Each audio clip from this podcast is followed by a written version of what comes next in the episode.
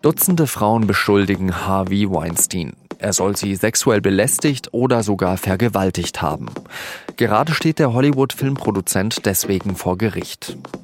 Welche Strategie Weinsteins Verteidigung anwendet und ob der Prozess der MeToo-Debatte gerecht wird, hat mir Johanna Bruckner verraten, die den Prozess in New York begleitet. Sie hören auf den Punkt mit Jean-Marie Magro und los geht's nach einer kurzen Werbung. Hochwertige Produkte, die nicht jeder hat und ausgewählte Erlebnisse, die was Besonderes sind. Wer tolle Deals sucht, der ist bei Kaufdown genau richtig. Kaufdown ist die Rückwärtsauktion von der Süddeutschen Zeitung. Jeden Tag ab 9 Uhr startet ein limitiertes Angebot, bei dem der Preis nicht steigt, sondern sinkt, so lange bis der erste zuschlägt. Dann geht's von vorne los, bis alle Artikel des Tages versteigert sind. Klingt spannend? Das ist es auch. Ausgewählte Angebote mit bis zu 50% Rabatt finden Sie auf kaufdown.de. Etwas mehr als zwei Jahre ist es her. Da wurde der Skandal um den mächtigen Hollywood-Produzenten Harvey Weinstein öffentlich. Unter dem Hashtag MeToo haben daraufhin viele Frauen gezeigt, wie groß das Problem der sexuellen Gewalt in der Gesellschaft ist. Erst jetzt steht Weinstein vor Gericht in New York. Im Zeugenstand sind nicht alle Frauen, die ihm sexuelle Gewalt vorwerfen. Viele Straftaten sind verjährt und kurz vor dem Prozess hat er sich außerdem mit mehr als 30 Frauen auf eine Entschädigung geeinigt, darunter Schauspielerinnen und ehemalige Angestellte. Die Hoffnungen der Klägerinnen liegen deshalb vor allem auf zwei Zeuginnen. Eine ist die Friseurin Jessica Mann. Sie hatte Ambitionen als Schauspielerin und hat Weinstein auf einer Party in den Hollywood Hills getroffen. Wenig später soll er sie bedrängt haben. Sie sollte seinen Rücken massieren. Und einige Monate danach soll er sich zweimal an ihr vergangen haben. Die andere ist Mimi Halley, eine ehemalige Produktionsassistentin der Weinstein Company. Sie sagt, Weinstein hätte sie in seinem Apartment in Manhattan ins Schlafzimmer gezogen, aufs Bett gestoßen und sie darauf festgehalten. I would not have wanted anyone to do that to me, even if the person had been a romantic partner. I remember Harvey afterwards rolling over onto his back saying, Don't you feel we're so much closer to each other now? Weinstein selbst zeigt sich von den beiden letzten Jahren ziemlich gezeichnet. An den ersten Prozesstagen ist er mit einer Gehhilfe ins Gericht gegangen. Später ist er auf einen Rollator umgestiegen. Es wird darüber gestritten, wie authentisch dieser Auftritt ist. Weinstein jedenfalls wird nicht aussagen. Das haben seine Anwälte klargemacht. An diesem Donnerstag sollen die Schlussplädoyers beginnen und ein Urteil soll nächste Woche dann folgen. Über den Weinstein-Prozess habe ich mit Johanna Bruckner, der SZ-Korrespondentin, gesprochen, die in New York den Prozess begleitet. Johanna, wie authentisch kommt dir denn dieser Auftritt von Harvey Weinstein vor?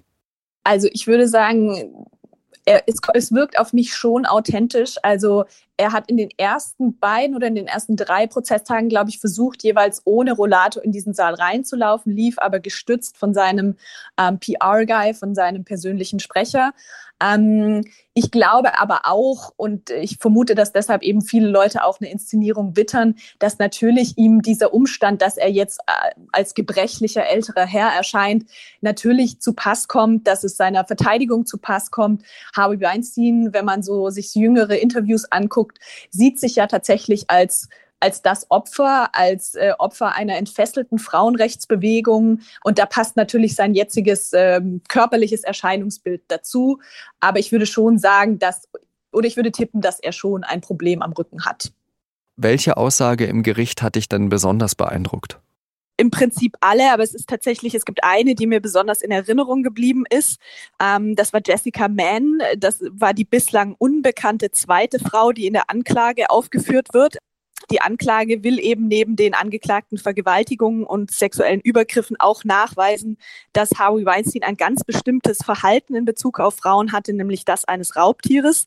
Und ähm, Jessica Mann eben, wie gesagt, war eine der Frauen, deren an deren Vorwürfe wirklich angeklagt sind und die auch zum ersten Mal zu sehen und zu hören war. Und es war von vornherein klar, dass sie eine der zentralen Figuren oder dass ihre Aussage zentral für diesen Prozess sein würde weil ihre Geschichte ähm, besonders, die Vorwürfe besonders brutal sind, ihre Geschichte aber auch besonders viele Widersprüche birgt. Kannst du dir dann diese Widersprüche erklären, dass sich Harvey Weinstein auf der einen Seite sich an der Frau vergangen haben soll, zweimal, aber dass sie dann auf der anderen Seite dann doch ein näheres Verhältnis zu ihm scheinbar hatte?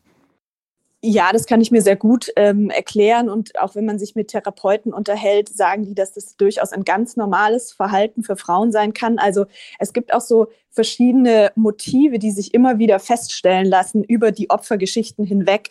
Also zum Beispiel ähm, hat direkt die erste Frau, die ausgesagt hat, Annabella Shora, eine Schauspielerin, deren ähm, Übergriff Anfang der 90er stattgefunden haben soll, gesagt, dass sie direkt danach erstmal gar nicht wusste, was ihr da eben geschehen war. Also sie kannte Weinstein, sie hat ihn als netten Förderer erlebt und dann ist er plötzlich ihr gegenüber, soll er plötzlich ihr gegenüber äh, gewalttätig geworden sein.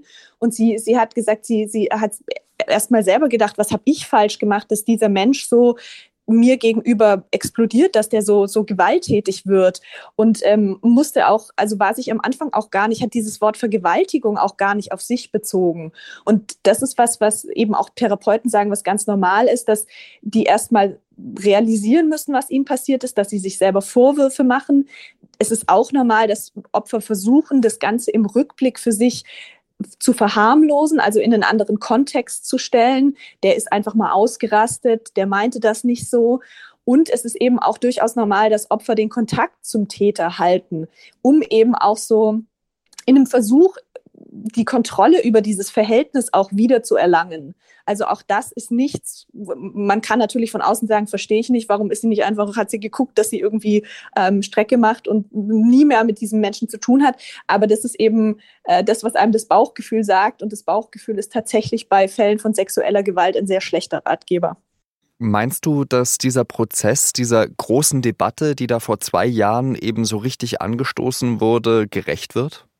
Das ist eine schwierige Frage. Mm, ich würde sagen, dass durchaus, also das Außenrum wird der Debatte durchaus gerecht. Also sitzen alleine jeden Tag an die 50 Journalisten in diesem Saal ähm, und beobachten das Ganze, geben auch noch letzte Details aus dem Prozessgeschehen weiter. Also daran merkt man schon, welche Bedeutung dieses Verfahren für MeToo hat. Wenn ich allerdings äh, darauf gehe, was im Gerichtssaal tatsächlich passiert, würde ich sagen, dass viele Hoffnungen, die mit MeToo verbunden sind, dass eben Opfer, Klischees, Vergewaltigungsmythen sich endlich auflösen und wir darüber reden, äh, was wirklich passiert und dass es eben kein typisches Opferverhalten gibt, dann muss ich sagen, dass doch viele dieser Hoffnungen an der Gerichtsrealität zerschellt sind, weil die Verteidigung genau eine Strategie kennt und diese Strategie heißt äh, Opfer-Blaming, Victim-Blaming. Und das ist manchmal schon schwer erträglich, wenn wirklich jeder Satz, den diese Frauen sagen, mehr oder weniger in Zweifel gezogen wird. Vielen Dank, Johanna Bruckner, nach New York. Sehr gerne. Und jetzt noch Nachrichten. Verheiratete Männer dürfen in der katholischen Kirche nicht zum Priester geweiht werden. Einige Laien und Bischöfe wollen das sogenannte Zölibat aber schon seit längerem abschaffen. Papst Franziskus hat ihren Hoffnungen aber vorerst eine Absage erteilt. Er will das Zölibat nicht lockern, hat Franziskus in seinem apostolischen Schreiben Querida Amazonia klargemacht. Das heißt, Priester müssen weiterhin sexuell enthaltsam leben. Auch Frauen dürfen weiterhin nicht geweiht werden. Den Demokraten ist bei der Vorwahl in New Hampshire eine zweite Blamage erspart geblieben. Dieses Mal kamen die Ergebnisse pünktlich und es gab kein Problem mit einer App.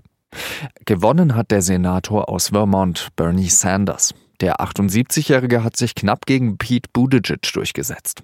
Bei der ersten Vorwahl in Iowa war das Ergebnis noch umgekehrt. Verlierer in New Hampshire ist der ehemalige Vizepräsident Joe Biden, der gerade mal auf den fünften Platz kam. Der italienische Senat hat die Immunität von Matteo Salvini aufgehoben. Denn der ehemalige Innenminister hatte im vergangenen Jahr Geflüchtete, die auf einem Schiff der Küstenwache waren, tagelang nicht an Land gelassen. Die Staatsanwaltschaft wirft Salvini deshalb vor, die Geflüchteten ihrer Freiheit beraubt zu haben. Jetzt steht einem Gerichtsprozess nichts mehr im Weg.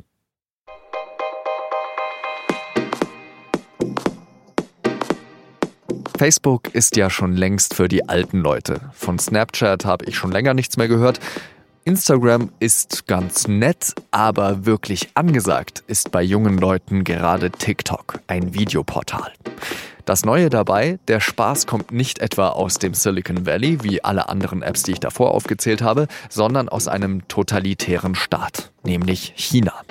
Warum das bedenklich ist, lesen Sie auf der Seite 3 der Süddeutschen am Donnerstag. Das war auf den Punkt. Redaktionsschluss war 16 Uhr. Danke, dass Sie zugehört haben und bis zum nächsten Mal. Adieu.